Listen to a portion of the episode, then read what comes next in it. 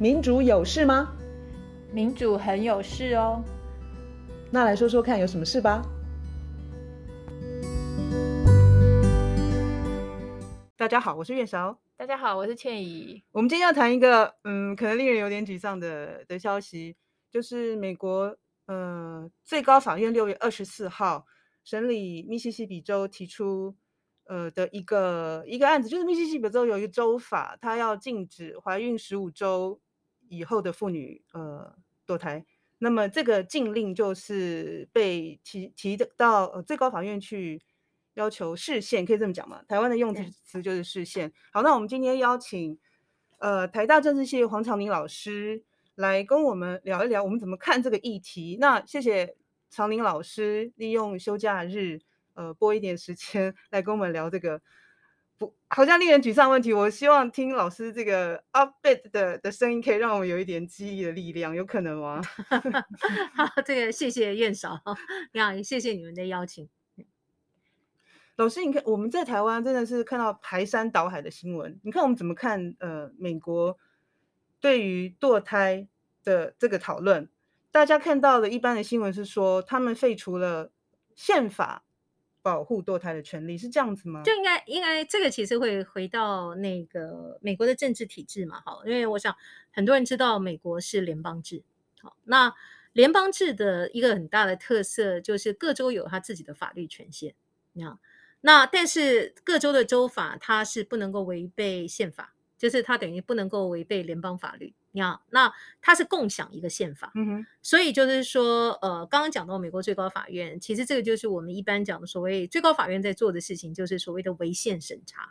就是说你某一个呃法院的这个判决在呃可能各州已经出现的，那这个判决本身呃有没有违背宪法？好，所以联邦联就是等于美国最高法院在做的就是违宪审查。那这个宪法是美国这个联邦体制之下，就是所谓它所以这个是一个联邦的这个权利。所以换句话讲，就是说在这样的状况之下，也就表示说你只要是一个美国人，那在宪法所赋予的权利，不管你事实上是在哪一州。其实你是享有同等的这个权利，嗯、可是每一个州它有它自己的自治的权限嘛，嗯、所以它不在宪法规范的这个层次上，只要被呃最高法院认定没有违宪的，那各州它可以有自己的法律。所以像你以像美国的情况来讲，我想我们很多人都知道，你在美国呃某一些州，它对于什么结婚啊、离婚的规范其实不太一样，哦年龄啊，什么可能会有一点不一样。那还有像有一些其他的，我们常耳熟能详，常常会知道，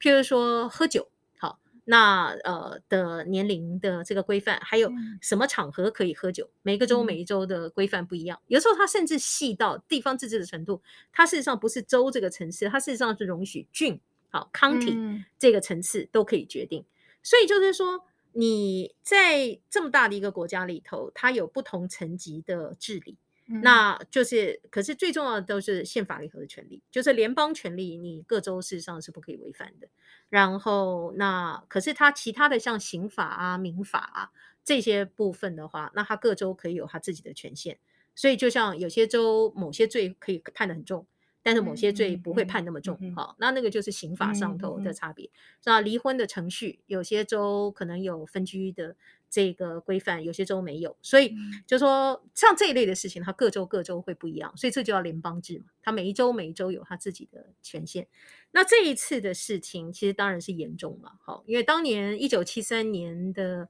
我们大家都知道的这个所谓的 Roe，就是罗素韦德，对，就是说这个 Roe versus Wade，其实就是当年就是等于说最高法院的当年的美国的最高法院的判决，好，事实上是说，呃，女性其实可以有这个生育自主权，你看，但但是这一次的判决其实就推翻了。就是说，一九七三年的判决，嗯哼，同一个事情，好，那最高法院出现前后不同的判决，这个在美国的宪政史上不是很稀奇的事，好，譬如说，我举一个很简单的对比的例子，你譬如说，美国以前事实上是种族隔离的，很多人都知道嘛，嗯，就是说，在一九六零年代民权运动崛起，好，这个反对种族隔离之前，其实美国南方各州是种族隔离的。那可是十九世纪的时候，当时美国的最高法院针对种族隔离这件事情是不是违宪这件事，当时的判决是他没有违宪。所以那个年代其实有一个很出名的，当时的判决有一句很很很很很重要的概念，有一句很出名的话叫 “separate but equal”，隔离且 但是不是平等的。嗯、哦，然后当时的判决意思就是说啊，黑人有黑人的生活方式，白人有白人的生活方式，所以你强迫他们一定要呃一起哦，在共同的公共空间啊，共同的要混在一起啊，一起在同一个学校就读，在同一个公司工作，这件事情有点强人所难，嗯、也不符合社会民情。好、嗯哦，那虽然是隔离的，但是是平等的。那这个其实就是十九世纪的时候、嗯、关于种族隔离的。嗯重要的宪法判决，一百多年前，对它的概念。嗯、可是它，可是问题是，那现实上大家就知道说，隔离且平等这是鬼话嘛？因为就是说，呃，那后来其实关键性的判决的改变，就是二十世纪中期，一九五四年吧。你好，就是那个所谓的布朗案，好，这个呃，就是 Brown versus Board of Education 的那个判决，它其实就是清楚的说明，就是说隔离没有带来平等啊，嗯，这个隔离里头其实就是新的不平等啊，那这种不平等是违背美国宪法的，好，所以我的意思就是说，同一个议题，那这个最高法院它事实上在呃判决上头。他其实那有一些东西，我们今天在想的时候，你会觉得很离奇。你譬如说，十九世纪的时候，他也有宪法判决认为女人没有投票权是没有违宪的，你这很难想象，你知道吗？就是说，所以其实这一次的判决，某个程度上，这我不知道是不是该讲说，这美国的民主这出现了一个怪异的反主现象，就是说，这个判决其实我们真的很难理解，它比较事实上，它的精神，它的核心的精神是十九世纪。对啊，所以那个拜登有说，美国就一夕之间倒退一百五十年。对，其实没有错，因为就是说他的他这样讲，对他这样讲其实没有错，因为他因为他主要的那个判决文是引用宪法修正案第十四条嘛，嗯、好，就是十四条就是自由权呐、啊，你看，然后实现实上他现在等于是容许各州，他既然讲说没有违宪，就是不就是说呃你不准人家呃堕胎这件事情。呃，就说你宪法不你不去管，对，就是简单来讲，哈，对，没有错，就是简单来讲，他就说这个不是联邦应该要管的事，各州才各州可以自己管。你对，对，所以他的意思，也就是说，反正这个宪法或是最最高法院，他就不去保障一个真的真的有特殊，就算有特殊情况，也非常需要去堕胎的一个女性的权利。假如说他他的州刚好就是一个，啊、其实我们如果用刚我举那个种族隔离的例子来想，你就知道嘛。嗯就是说，如果今天他有类似像那样的东西，他有个判决是说，那要不要隔离，你们各州自己决定。那大家想想看，美国会变成什么样子？就有些州它就会继续是一个种族隔离的州，你知道吗？它就继续是一个黑人只能够去黑人百货公司逛街，然后只能去黑人餐厅，然后只能去黑人去去的公园，或者你去了公园以后，你只能够去上黑人厕所，不能够去上白人厕所。这一九六零年代之前的美国南方各州其实就是这样。那我们很难想象美国回到那个状态里，对不对？那所以就是说，一九七三年的这个判决，今天他们推翻了，而且。而且说，呃，我想大家也都知道嘛，就是说美国媒体也其实一再报道，就是说对于美国的这个反对堕胎的呃反堕胎运动的这些保守阵营的人来讲，其实这个判决事实上是一个起点呢，它不是终点。嗯，这是它后续还有，对对对对对，因为几个大法官好像像呃 Clarence Thomas 跟 Alito 他们已经在。点名了讲到同婚权这件事情，对，譬如说，所以就说，如果我们今天来看，就是说这件这样的一个司法判决，它背后的这个政治意义，那我个人觉得是非常清楚的啊。它的这个背后的政治意义，其实事实上就是对于性别平权的反击。那我们也知道，就是说在呃呃，就是说堕胎这件事情，其实是女性的一个非常。一个，你可以说是一个最终的权利，因为这个就是她的身体。对啊，那你现在就是呃，告诉美国这些州说，你们如果要限制女性运用这个权利，你们完全是合法的。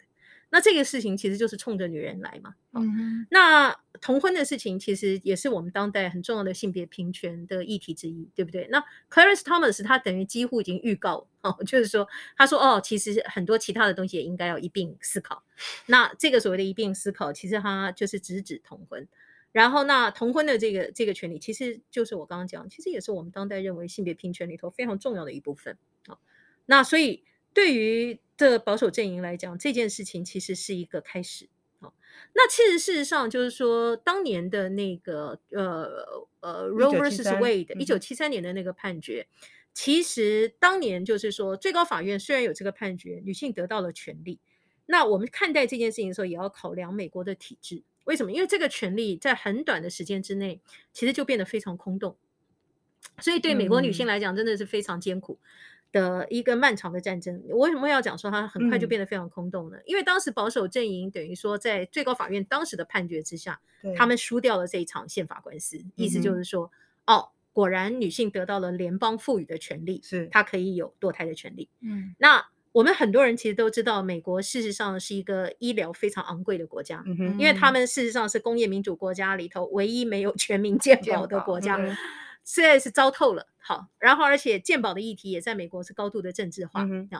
但是问题是在这个状况之下，所以就说你有这个权利，问题是呢，保守阵营他们后来所做的事情，就是他们在各州好想尽办法，就是不给需要堕胎的女性资源。嗯哼，啊，那你有权利是吗？好啊，你有权利，但是你要堕胎，对不对？这个你不，呃，政府不会出一毛钱让你堕胎。嗯，即使你非常的穷，即使你呃，你可能有什么生命有健康的问问题，即使你事实上是因为被强暴了，即使你事实上是因为这个乱伦，乱伦受到性侵害，嗯、你要堕胎，州政府一毛钱都不出。嗯，好，他这个情形在一九九零年代，好，你看，就是说，Roe 当时的那个判决是一九七三年嘛。所以后来保守阵营他们很快就开始动员，然后呢，从大概九零年代开始，所以前后大概你可以讲就是十多年，你就看到这个权利，因为因为我们有我们有时候要记得，就是说权利这件事情哈，尤其在性别的议题上，或者对所有的弱势群体来讲，白纸黑字上讲你有这个权利，其实那是不够的，因为你没有那个资源，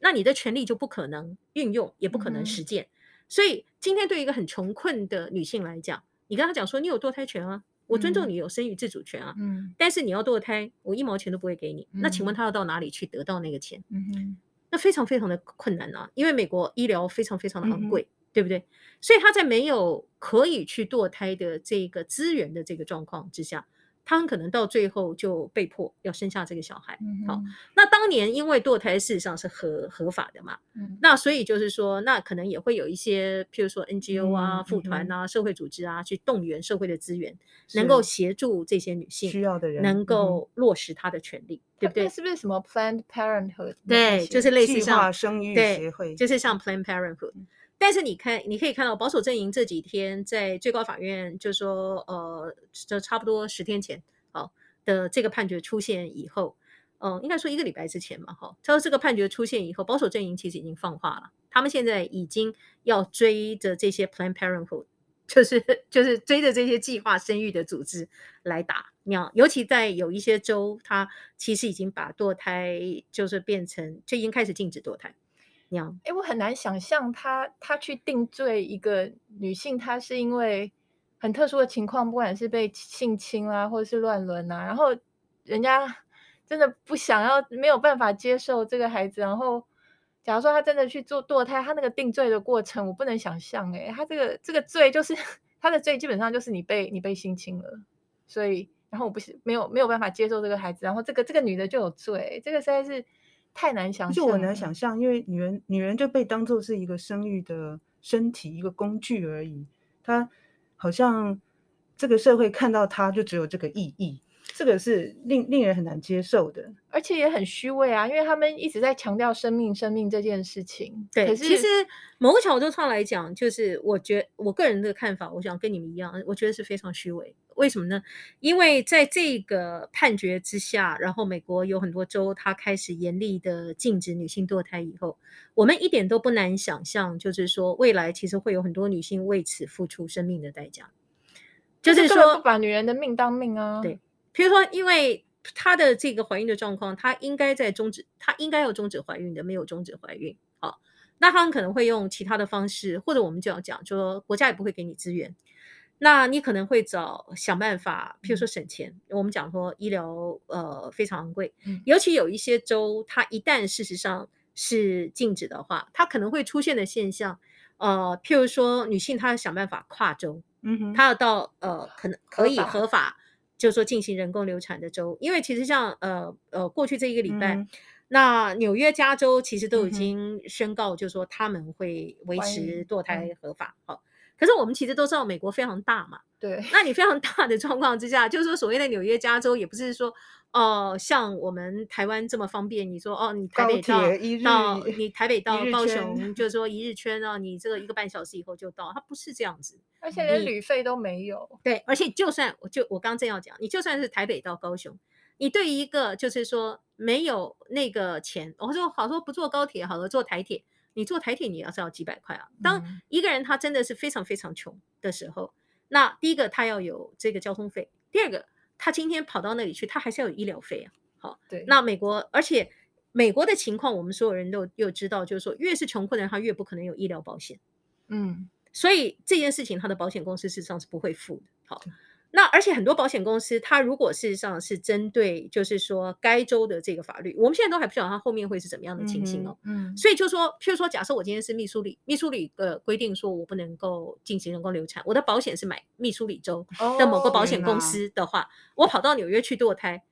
那我可能自费，对我也我也有可能什么钱都拿不到，对不对？那所以在这种状况下，我们其实很很不难想象，就是说很多你呃，就是说比较穷困的女性，好，或她的这个生命处在一个，就是说她实在不应该把这个小孩生下。我记得大概去年夏天吧，啊、就是说这个这个事情大家已经知道哈，越来越密锣紧鼓的时候，《纽约时报》上那个时候就有加州，我现在一下忘了那个法学教授。就是呃，加州是 UC 这个 Santa Clara 还是 Santa Cruz，反正一个法学院的这个教授的投书，他其实非常出名。我想，呃，反正就是说，在那个投书里头，就是你看那个投书，你都会觉得非常心痛的。为什么呢？因为他那个投书里头揭露的就是他自己的经验。他小时候就是被他父亲性侵，亲生父亲性侵，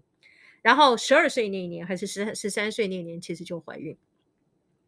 他的父亲带他去医院做手术的时候，还要暗示那个护士，因为他父亲等于是他法律监护人，还要暗示护士说，就是啊，这小孩有时候就很难管，好，意思就是好像说他小小的在外面行为就很随便啊，干嘛？然后护士还报以对他的这个父亲的一种同情，然后觉得说这个父亲诶也很为难，什么？好，那这孩子后来等于是逃离了他的父亲，等于说跑出来，然后。就是等于按照他的叙述，就是说他后来就是说住到另外一个人家里，就是几乎像当女佣一样，然后那家也对他非常的好。他其实他自己的父亲是很有钱，那他小时候受过非常好的教育，就是说有一些那种就是什么上芭蕾舞课啊那种，你知道啊私立学校好。但他后来就是说大概是十五岁吧，按照他的叙述，十四还十五岁那一年，那法逃离了自己的父亲，嗯、然后得到了这个所谓的自由跟真正的安全，然后那他后来成为法学者。嗯，但是在他的那个投书里头，他就讲得非常明白。他的意思就是说，其实当年如果没有办法合法堕胎的话，嗯哼，其实他的一生就结束了。啊，他怎么可能后面还会可以重建自己的人生，还可以成为大学教授？不可能啊！你想想象一个十三岁的小孩生下你父亲的孩子，这个世界是可以破碎到什么地步？好，但是现在美美国某一些州，他连乱伦。他其实都不不准他堕胎，我觉得是你可以讲说，其实非常残酷的一个法律。那到底五十年来，那个在美国那女性地位都没有，好像就是说讨论啦，或者是说到底到底我们你知道吗？我们是在那个一九就是罗素韦德案的这个年代出生的，我们都以为，对我们来说，我我没有住过美国啊，我都以为说美国可能是当时还叫妇女运动的起源点啦。然后你看，六零七零年代他们民权运动是这么的热络，然后我都以为就是说，这些所谓的民权或者是女权或者性别平等只会只会往前走吧，只会但看起来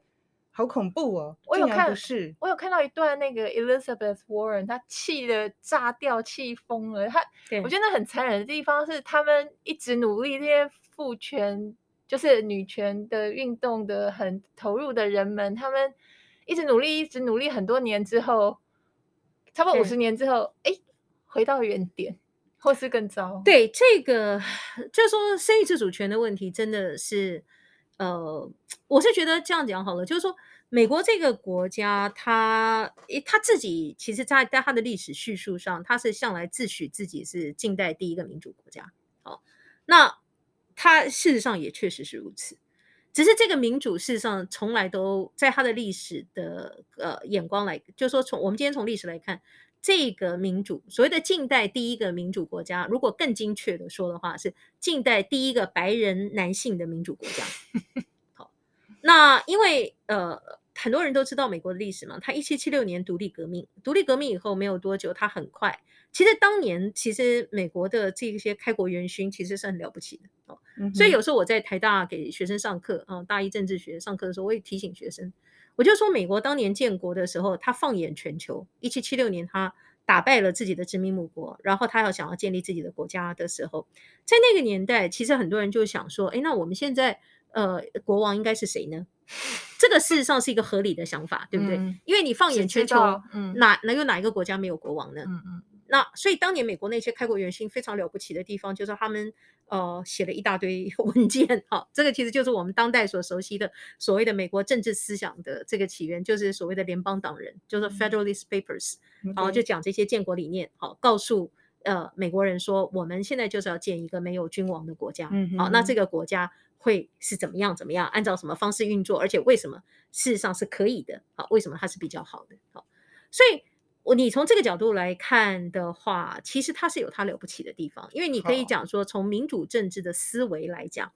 它是人类历史上其实第一个没有君王的民主国家。对，这点跟英国不一样。好，英国我们讲说老牌民主国家，但是它到今天是君主立宪制。嗯，好，所以你们看前一阵子不是女王登基七十年吗？对，对，它还是有个君王。好，虽然是象征性的。那而且而且英国留下来的局面也其实也非常有趣，就是说，因为大英帝国当年，你譬如说像现在什么加拿大啊、什么纽西兰、澳洲啊，什么他们国会议员当选的时候，嗯嗯嗯、效忠的对象都还誓词都还是要效忠女王，是从民主国家的角度来讲很怪异，对，对不对？所以你讲说美国的民主，其实在这一点上其实是有它了不起的地方。可是问题是，十八世纪末年，好，十九世纪开始逐渐开展的这个所谓的民主国家。他一开始第一个这个民主里头没有女人，没有黑人，嗯，好，那后来开始有女人，女人得到了投票权，黑人得到了投票权，但是问题是说，实质上女人的权利、黑人的权利始终跟白人男性的权利还是有距离。嗯、就是我们讲，就是说法律上大家都得到了同样的地位，但是具体的资源、具体的权利，它都还要经过非常非常多的努力，而这个东西到今天，其实它都还是一个议题嘛，你要。然后，那黑白的问题的话，我想大家也都知道，这几年其实在美国放心未艾。好，就是说对他们来讲，嗯、这个国家终究要去面对自己两百多年前建国的时候没有解决的问题。假设你还是真的觉得自己是一个民主国家的话，那其实女性的生育自主权的这个问题，其实也是这个众多难题当中的一个。然后在那个大法院。就宣布他们这个判决之前，大概十天吧，有一个民调啊，就是让我们看到说，美国有百分之六十一的人其实是支持堕胎合法化，六十一其实相当的多，因为他的反对，好吧，三十七其实也超过三成，也不少了。嗯、对，但至少他支持的比例六十一是六成哦。对，然后十天之后，全美就看到说，他们的最高法院就说，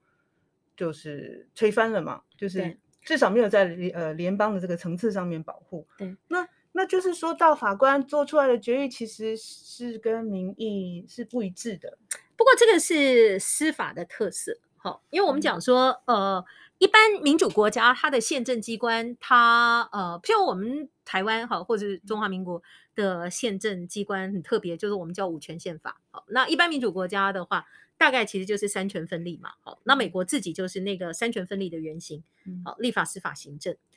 那呃，司法机关的核心的概念，其实常常是抗多数的，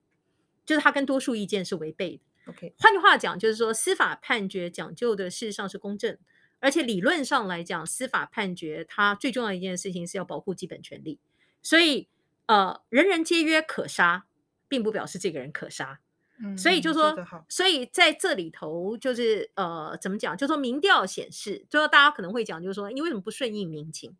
但是从最高法院这些法官来讲，尤其他们如果是法官当久的人，他们就会觉得说，我们法官审判从来都不是要呃跟着民意，我们又不是立法机关，哦，我们不是跟着民意走的。那所以就说这个是跟司法的特性有关。好，那只是很不幸，就是说什么时候应该要比较贴近民情。好，譬如说他没有接受百分之六十一的这个民意。那我觉得真正的关键是，我觉得这些法官他没有去，呃，他们就是说。他们在这个判决里头，尤其像那个，因为他的主判决文是一个叫 Alito 的法官写的嘛，他也一直讲到，就是说美国的宪法不能够，他还义正言辞，好，意思就是说你不能够是我们法官各自的偏好，好，当年这个宪法写出来的时候，好，它的原意应该事实上是什么？你就是要尊重他的这个原意，然后所以他在他的这个呃意见里头，就判决意见以后有写到。意思就是说，要重视它的历史跟它的传统。嗯、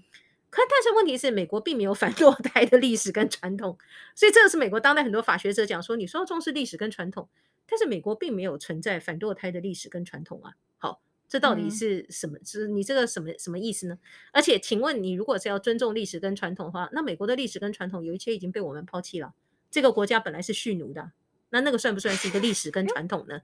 那为什么今天我们也可以接受说没有人会成为人家的奴隶呢？好，所以这个其实事实上是一个复杂的问题，但是多数少数的这个问题跟它其实是一个司法，就是说这个是一个司法判决，嗯哼，有关。可是那个司法就是说最高法院它，你刚刚讲那个它那个独立的，它本来有一种那种独立超然的一个理想的一个状态。对，最近特别是最近啦，对，就它其实。他我觉得跟超然什么什么独立那扯不太上关系，因为他就是非常的政治化，而且整个提名的过程啊，他不超然吧，他非常的政治吧。现在的那种角力，呃，他现在的问题其实事实上，当年美国的美国的最高法院，它在制度上其实也跟现在当代大多数民主国家已经不一样。好，当年其实就是说，美国最高法院他当初就是让这个最高法院大法官是有所谓的终身职，他其实就是想象，他就是希望他是超然的，嗯，好，不受什么政党轮替啦，不受外界政治的影响啊，那所以他的权力会变得非常非常的大。问题事实上是说，可是大法官也是普通人啊，嗯、也是凡人啊，是他们还是会受到政治的影响。那在这样的一个状况之下，其实我们现在看到的情况就是，美国最高法院大法官的这个现状其实是高度的政治化。嗯，对，光是提名的过程，几个从奥巴马对对，光光是提名的过程，其实就非常的政治化，而且。呃，其实对于这个呃长期追踪或者观察美国最高法院的这个情形的人，其实都知道嘛。当年就是奥巴马总统在卸任之前的几个月，其实要提名的一个比较所谓的自由派的法官。那那个时候的共和党，就是说参议院的领袖这个 Mitch McConnell，他其实就不同意嘛。好，他就呃他们就拒审。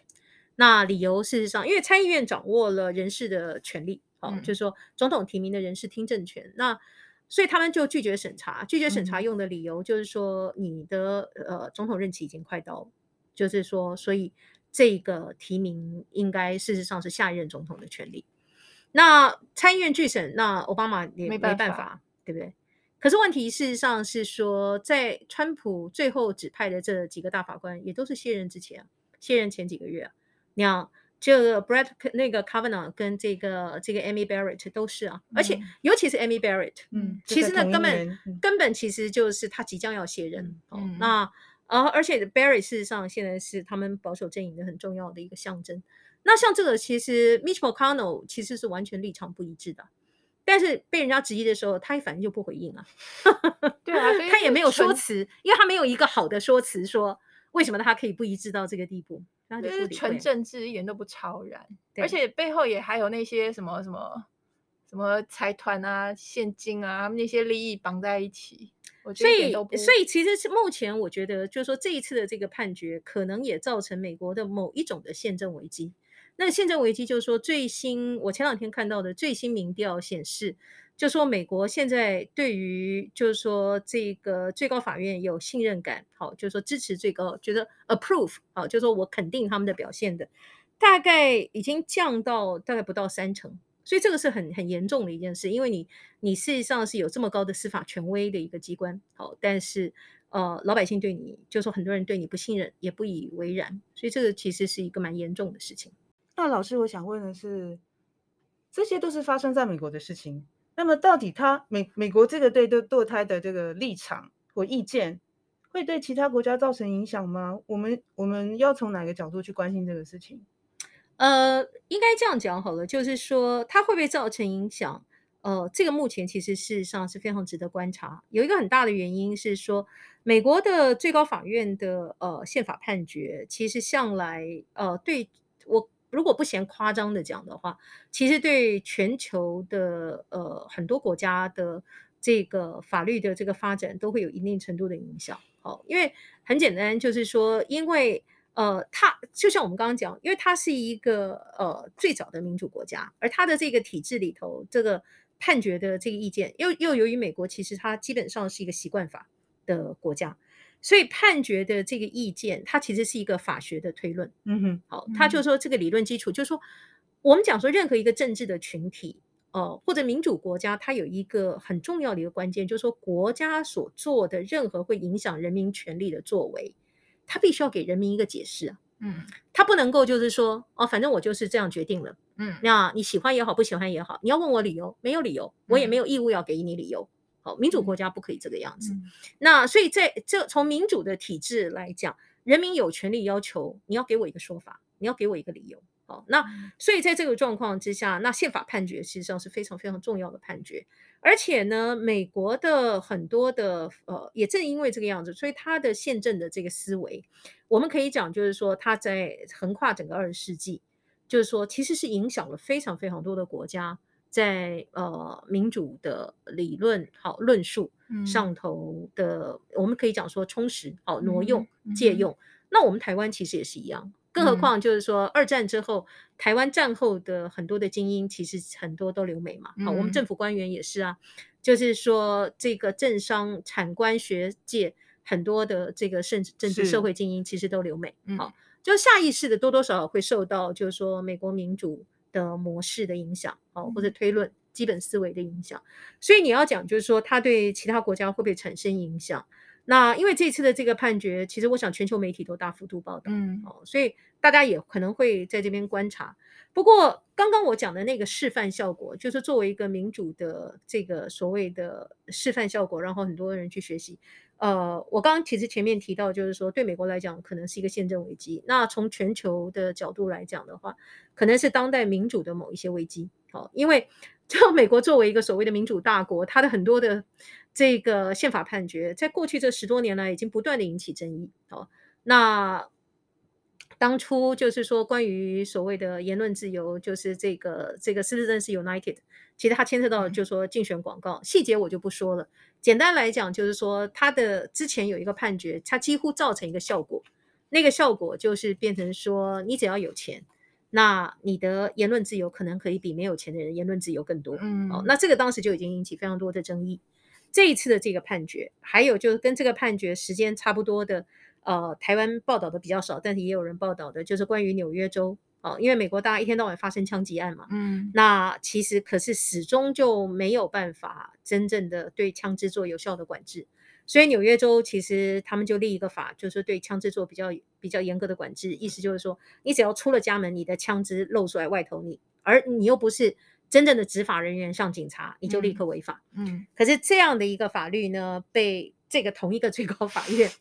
这个宣告是违宪。好，那呃，我想在这里头也简单补充一下，因为很多人其实知道，就是说美国的宪法第二条为什么一天到晚，大我们一般在台湾很多人会觉得很困惑，你这个国家到底怎么一回事？三天两头就是有枪击案，死那么多无辜的人，那你为什么就不好好的管制枪支呢？好，那原因很简单，因为美国的宪法修正案的第二条。事实上是允许人们呃有自卫，而且拥有武力的这个以拥有武力的方式来自卫的这个权利。嗯、可是这些东西也都是十九世纪的事。嗯、你知道十九世纪的美国，其实大家想想一下小时候看的西部片嘛，对不对？就什么哦警长啊跟盗匪啊什么在小镇上对决啊，或者是大家就什么日正当中的就是双方就拿一个枪来比。那因为你十九世纪当时的美国，它有很多新，它的领土一直不断的向西从往西扩张，嗯，所以有很多就是说新加入的州，其实它的呃政府。或者是更不要谈联邦政府了哈，就他这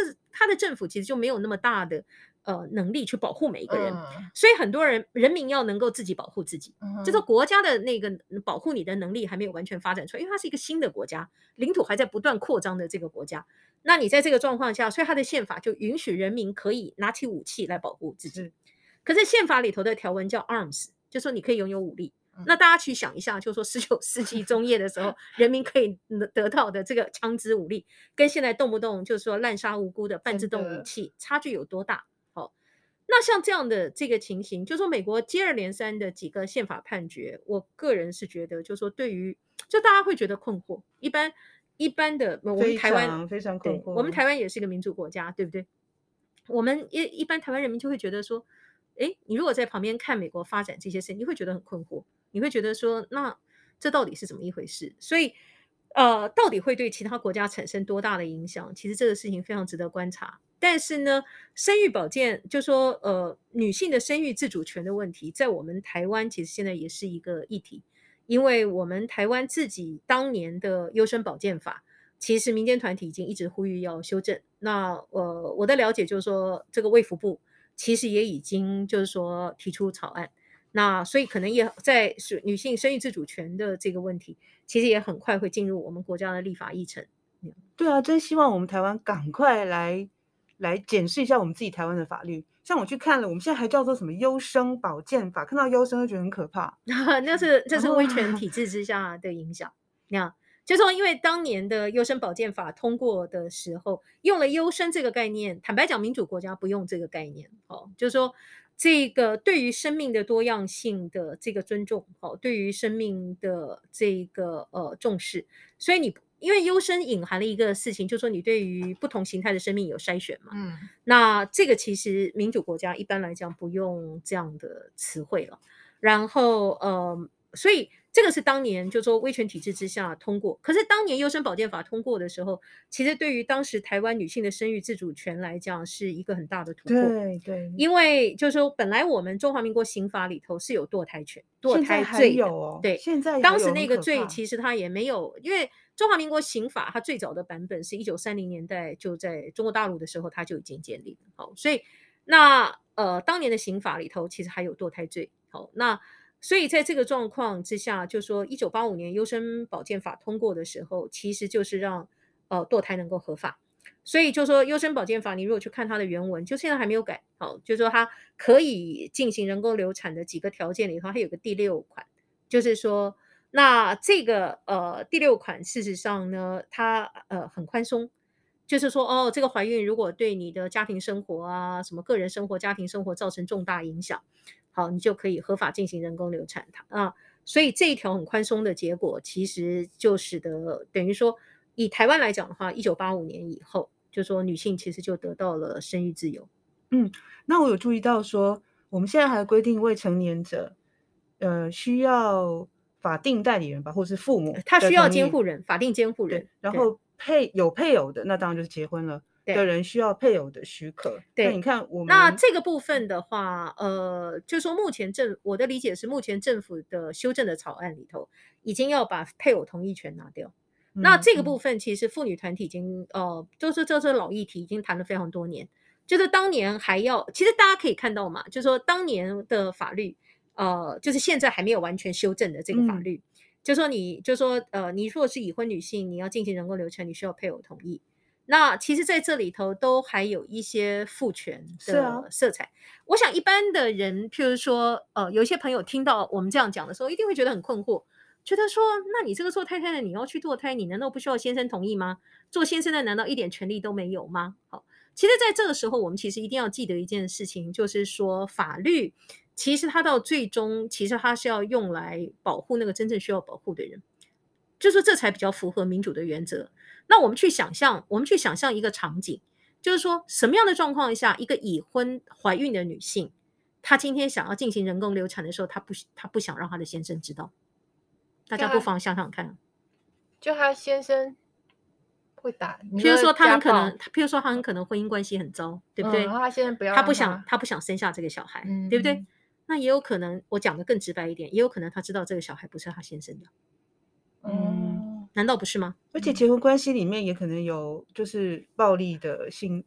我不知对啊，婚内强暴啊，对对也有可能啊，嗯嗯婚内嗯强暴啊，对不对？所以就说我们去想象一下，就说一般来讲，如果婚姻品质是不错的，大部分的女性，第一，她很可能就不会想要拿掉这个小孩啊，对不对？她很可能会跟先生想要呃一起保住这个小孩。好，嗯那如果必须要拿掉这个小孩，她一定呃有什么理由，比如他们的家庭很困难，或者什么其他的原因生病，或者是怎么样，他一定会跟先生讨论啊。嗯假设婚姻品质是合理的，好，或者是还不错的，是什么样的状况之下，一个女性她今天想要进行人工流产的时候，她会不想让她的先生，就是法律上的配偶知道，一定是有原因的嘛。所以在这样的状况之下，那你今天有一个法律去规定说，她一定要得到配偶同意，你这件事情不是强人所难是什么呢？对啊，最终要去怀那九个月，要去经历那一切的是是那个这个女性。对。所以就是说，怎么讲？就是不准人家堕胎，跟强迫人家堕胎，其实都是同样很残酷的。嗯嗯，就是说，其实因为都是女性的身体在承受这些事。那呃，政府呃，我的理解是说，在目前的立法议程上，政府其实呃是要打算修法哦，优生保健法会改成生育保健法。那草案里头的话，就是配偶同意权会拿掉。那至于就是说未成年人的话，就说家长跟那个法定监护人的这个部分，其实可能还会有一些细节上需要呃讨论。因为就是呃，就说这可能也会牵涉到法律条文最后怎么定，或者它的施行细则。因为过去民间团体事实上是有主张，就是说呃，所谓的法定监护人，他的范围可不可以放宽一点？你要那像比较宽的话，其实包括譬如说政府部门的呃呃怎么讲指派的，就是说监护者啦什么之类，或者事实上是社工。嗯哼，但是一般来讲，一般社工可能没有办法承担这么大的责任，好、嗯。可是我们如果去想象，就是说未成年者他，哦，同样的道理嘛，我们去想，就一般就是未成年的小孩，他今天怀孕，他可能不想让他父母知道，哦，然后可是他可能觉得他没有办法生下这个小孩，然后那所以在这个状况下，有没有一个可以取代的角色，他可以信赖的这个角色，能够来代替他的父母亲行使这个法律上的同意权？嗯，这是第一个了。那第二个的话，就是说以台湾的一般民情来讲，大部分的人不想不会想要取代家长的角色，因为这是很大很大的责任。好，所以这个可能事实上是未来，我想这个、嗯、这个条文可能事实上是会要会引起非常多的讨论跟关切。那现在美国出现这个转变会，会它会影响到台台湾的修法吗？呃，这个可能会要看我们国内的相关的宗教团体是不是这样动员，因为其实生育保健法，就是说十多年前草案出来的时候，当时国内的宗教团体其实动员的非常厉害，因为当时事实上是希望加入思考期。嗯，好，那妇女团体当时就反对。思考期，思考期的意思就是说，就是对，意思就是说，你今天如果想要进行人工流产，你先给我回家再想几天。嗯，所以当时宗教团体希望七天嘛，好，嗯，那妇女团体认为，就是说你完全不应该放思考期。其实同样的情形也是一样，就是说我们思考法律的时候，你不能够，就是说不能够只是想一个社会情，呃，一般的社会情境。譬如说当，当当我们去讲，就是说，诶，人工流产应该要有一个思考期，一般人会说，对啊，应该要有啊，这是很大的一个很重要的事情啊。嗯，可是，一般人常忽略一件事情，就是说这个事实上是法律。法律的意思就是说，我们去想象，就是说，呃，讲的直白一点，就是说，台湾任何一个女性，她今天要走进医疗院所进行人工流产的时候，她是会想过八百遍的，对，她一定都想过不知道几千几百次，对不对？那是在什么样状况，她最后会进去？然后这个时候她进去以后，你再跟她讲说，请你回去再思考七天。那胚胎又大七天，这个其。实事实上并不是很合理，而且我们要记得一件事情，就是说医疗资源这件事情，它的禁用并不是对每一个人是同等程度的。今天你在台北市，你今天讲就是说，哦，那我家巷口就有一个诊所，哦，那我坐个公车坐个两三站，或我坐个计程车十分钟之内，我可能碰到大型的医院。嗯、但是你今天如果事实上是在离岛，嗯、你在偏乡，你在原住民部落，哦，我今天我今天已经舟车劳顿的花了大半天的路程，我才好不容易找到一还不容好好不容易来到一个比较有规模的医疗院所，嗯、因为人工流产其实对女性的身体来讲，它还是有风险的。好，就是都是一这个健康的这个一这个健康的生命的这个风险，它都是存在的。它不管是一个就是说我们讲就是说哦，风险相对可能有限的一个呃医疗的程序，但它还是有风险。嗯、那更不要谈就是说刚刚我们提到的医疗资源的禁用。好，嗯、那你如果就像我讲，你在偏乡，你在离岛，你在譬如说什么原住民部落或什么，你今天要得，你今天要走到一个医疗院所，你就要花费非常多的精神时间，嗯、然后那你不可能做，那反正他叫你回去，你要再做。等下，你要再去思考，那就重新再来一次。但是思考期的这个问题，在这一波的卫福部的这个法案里头，好像已经比较不是太大的问题。所以我不大确定，就是说目前就是说国内团体对这个事情的看法。那其实在这里，我觉得需要特别需要澄清，而且特别需要就是说呃提醒的一件事情，就是说妇女团体的立场并不是鼓励堕胎。嗯哼，就是说。妇女团体的立场向来事实上是认为，一个女性到底应该要堕胎还是不要堕胎，这个是她的权利。嗯，她是那个最终的决定者，嗯、而且这个决定只可以最终是由她决定。嗯，好、哦，这个事实上是一个很重要的关键。就像我们刚刚举的例子，女人不可能在不思考的状况下进行人工流产，嗯、哼女人不可能是在婚姻品质好的状况之下不跟自己的配偶嗯讨论她是不是要进行人工流产。嗯，好。然后，那最重要还有另外一个，我觉得需要说明的一个东西，就是说，当年妇女团体其实在反对思考期的状况下，前一波的争议其实非常巧，也是发生在苏贞昌院长任内，就是二零零六年的时候。当时就是说，我们刚刚回到讲说思考期的事情哦，宗教团体要七天，那妇女团体我觉得不可以有这种思考期，也就是说数字上来讲，宗教团体要七天，妇女团体要零天，结果。这个苏内阁当年的苏内阁送出来的这个版本就是三天，所以换句话讲，宗教团体也不满意，妇女团体也不满意，所以这个事情后来就卡在立法院里头。那相隔了十几年，台湾的少子化危机是日益的严重，嗯，所以在这个状况之下，我想就是说，这可能也是政府部门觉得一定要呃修出一个合理的，就是说生育保健法的版本。那那个时候十几年前这个争议发生的时候，妇女团体其实就一再鼓吹。意思就是说，这个政府要做的事情是提供充分的资讯跟资源。嗯，你看，就说你不是只是规定说，哦，你可以堕胎，你不能堕胎，然后你几天以后再给我回来。嗯、还有那个时候，宗教团体还鼓吹另外一件事情，就是强制咨商，就说你今天如果想要进行人工流产，嗯、你先来给我咨商，你先来被咨商一下。好，嗯、那妇女团体觉得说，你是把小把女性都当做罪犯吗？很好，把女性对非常父权，你把女性当做罪犯吗？你把女性都当做未成年者吗？好。那可是妇女团体鼓吹的东西，就是说政府最适切的角色是提供资讯跟资源，然后尽可能的充分，好，尽可能的充分，就是说尽一切力量的充分。因为一般的女性她要进行人工流产的时候，她会遇到的困境是，譬如说她觉得她没有办法养这个小孩，她养不起，好，或者是说她可能单亲，哦，譬如她可能未成年，嗯，好，然后种种种种的这个考量，可能是经济的，她可能也有宗教理由，可能种种的原因。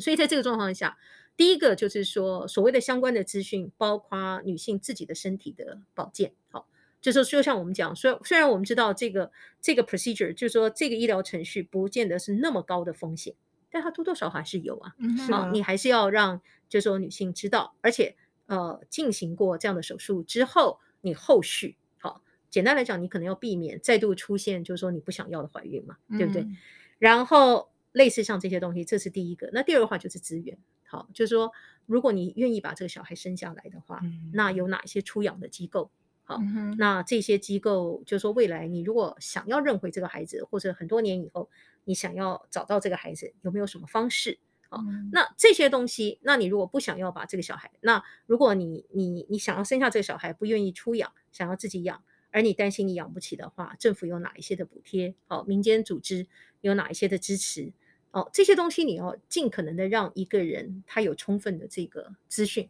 好，那他也知道他可以得到什么样的资源。你看，嗯，那这个是就是说当年在那一波争议当中，哦，就是说妇女团体就是说鼓吹的东西。那所以像这一次就是说，嗯，我想国家应该很快就是说会针对就是说生育保健法。的修正就是说，他们大概就是还是要修掉了哈，因为我们是民主化三十年，继续用的优生保健法这个概念，其实真的也不是很理想，不是很恰当。希望我们台湾修法不要像，不要在这一点不要学习美国一夕之间倒退一百五十年。这个美国这一次的这个事情，就是可以会就就觉得一夕之间了，好像女人又突然变成二等公民，就自己的身体，什么事情要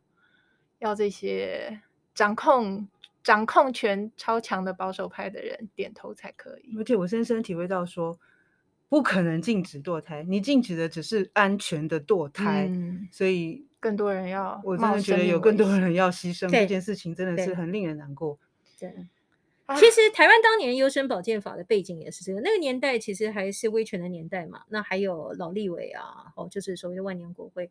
当时妇女团体用来说服，就是说这些呃呃当时的，就是说国会。还用的事实上是非常父权的论述，嗯，那妇女团体知道这些论述很父权，但是他们想要得到具体的结果，所以就会用一些什么强国必先强种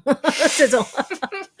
这种论述，好辛苦了，意思对对。意思就是说，哦，什么国家要强大啊？那一定要有健康的妈妈生下健康的小孩啊！如果妈妈自己的处境都不是很理想，那小孩也不会得到好的教育啊，对国家发展也不有利啊。坦白讲，这些论述是非常父权，嗯、而且原来是协商后的结果啦。这个我我们好吧，我这样子懂了。这个其实这个我们妇运界的这个前辈，就是说这个呃顾艳玲教授。他在他的这个类似像妇运回忆回忆录，哈、哦，就是说的他写的他自己参与妇女运动的这个历程的这个书里头，其实他都 有就写的蛮清楚，他其实都有提到，啊，就是回顾这一段历程。可是当年妇女团体为什么会一直就是说要去鼓吹，就是说女性有堕胎，堕胎应该要合法？一方面，其实也可以想象嘛，也、嗯、就受到美国的 Roe versus Wade 当年美国一九七三年的判例的激励，哦、对不对？嗯、然后那所以当时美国是一九七三年，然后台湾是一九八五年，相隔十多年而已。嗯、这是第一个。第二个的话，其实就是因为台湾当年的情形，因为堕胎并不是真正的合法的，就是说在生育优优生保健法通过之前。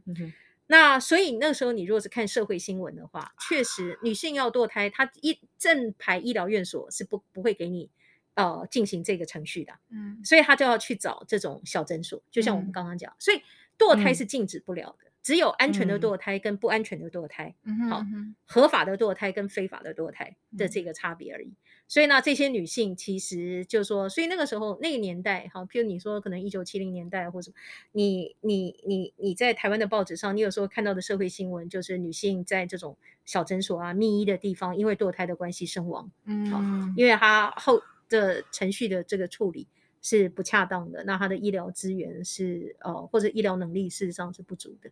那其实以怀孕这件事情来讲，就是说从历史的眼光来看，